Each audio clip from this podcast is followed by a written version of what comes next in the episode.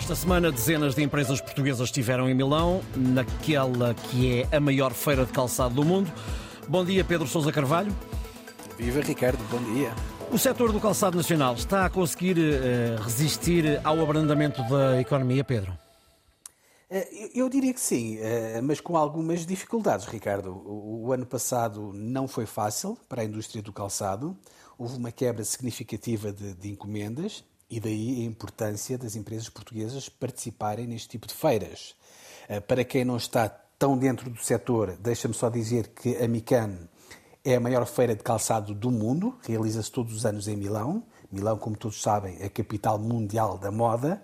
Bom, e ao longo desta semana, como dizias, nós tivemos cerca de 70 empresas portuguesas a participarem nesta grande montra mundial do calçado portanto, a mostrar os seus produtos e, obviamente, a tentarem angariar clientes e encomendas.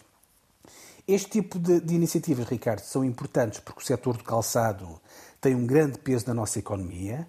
São cerca de 1.500 empresas que empregam cerca de 40 mil trabalhadores e que exportam para 173 países. Portanto, isto não é, não é brincadeira. Eh, são, são muitas empresas e muitas pessoas. Bom, Perguntavas uh, se o setor está a conseguir resistir ao abrandamento da economia. A verdade é que no ano passado, portanto, como eu dizia, não foi fácil. No ano passado, a indústria portuguesa de calçados exportou uh, cerca de 66 milhões de pares de calçado, são menos 10% face ao ano 2022, que tinha sido um ano recorde. A razão de ser uh, deste abrandamento tem naturalmente a ver com o abrandamento da própria economia e não estou só a falar da nossa economia, sobretudo das economias fora de Portugal, é que o setor de calçado é bastante sensível àquilo que se passa lá fora, porque 90% de todos os sapatos que são produzidos em Portugal, Ricardo, são vendidos para fora de Portugal.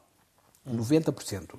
E a partir do momento em que nós temos mercados como o da Alemanha, por exemplo, entrarem em recessão, obviamente que isso acaba por afetar toda a nossa indústria.